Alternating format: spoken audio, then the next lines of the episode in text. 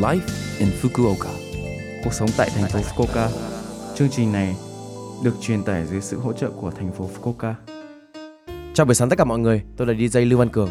Trong chương trình Live in Fukuoka, chúng tôi sẽ cung cấp thông tin sinh hoạt và đi chơi để mọi người có thể có thời gian vui vẻ và thoải mái ở Fukuoka.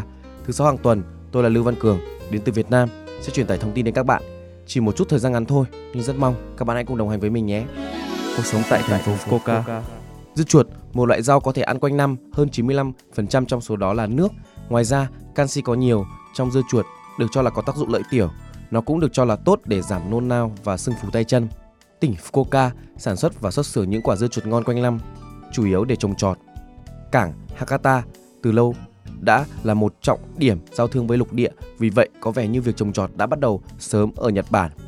Khi bảo quản dưa chuột tại nhà, bạn để ráo nước, cho vào túi ni lông, cho khỏi khô, rồi cất vào ngăn rau của tủ lạnh. Xin lưu ý rằng nhiệt độ tối ưu là 10 đến 15 độ C và làm lạnh quá mức sẽ gây ra vị đắng và cũng dẫn đến giảm vitamin C. Nhân tiện, từ ngày 1 tháng 7 đến ngày 15 tháng 7, trong khoảng thời gian lễ hội Hakata Gion Yamakasa đại diện cho thành phố Fukuoka, những người tham gia lễ hội sẽ không ăn dưa chuột. Điều này là do phần đầu cắt của quả dưa chuột cắt lát giống với dấu của thần Yamakasa. Cuộc sống tại thành phố Fukuoka. Bạn sẽ nhận được thông báo về việc tiêm chủng phòng ngừa corona virus mới qua đường bưu điện từ thành phố Fukuoka. Hãy mở phong bì và kiểm tra bên trong. Ngoài phiếu tiêm chủng và hai phiếu khám trước, hướng dẫn tiêm chủng và tờ rơi thông tin tiêm chủng. Chứa một tờ rơi để thông báo cho bạn về ngày và giờ bắt đầu đặt chỗ. Những người đủ 16 tuổi trở lên mới đủ điều kiện tiêm chủng. Số lần tiêm là hai lần cách nhau 3 tuần. Nơi tiêm chủng là phòng khám y tế địa phương hoặc điểm tiêm tập trung từng khu vực. Có khả năng số lượng địa điểm sẽ tăng lên trong tương lai. Ngày và thời gian bắt đầu đặt tiêm chủng sẽ thay đổi tùy thuộc vào sự hiện diện hay vắng mặt của bệnh cơ bản và độ tuổi. Vui lòng kiểm tra ngày và giờ bắt đầu của bạn trong thông báo về ngày và giờ bắt đầu đặt chỗ trong phong bì.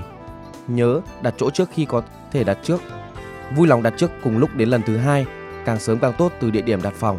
Nếu bạn có khó khăn trong việc đặt chỗ từ trang web, vui lòng liên hệ với chúng tôi qua điện thoại. Bạn sẽ cần số tiêm chủng của mình để đặt chỗ. Vào ngày diễn ra tiêm chủng, bạn sẽ cần phiếu tiêm chủng, phiếu khám trước và các giấy tờ xác minh danh tính. Phiếu tiêm chủng là một miếng dán nhưng vui lòng không tháo nó ra và mang theo nó để gắn vào giá đỡ. Sử dụng một phiếu khám trước cho mỗi lần cấy. Vui lòng đọc hướng dẫn, điền thông tin trước và mang theo bên mình. Mũi tiêm chủng được tiêm gần vai, vì vậy vui lòng mặc quần áo cho phép bạn dễ dàng tiêm. Nhớ đeo khẩu trang. Vaccine đã chuẩn bị nên được sử dụng trong ngày. Vui lòng không hủy vào ngày trừ trường hợp thể trạng không tốt.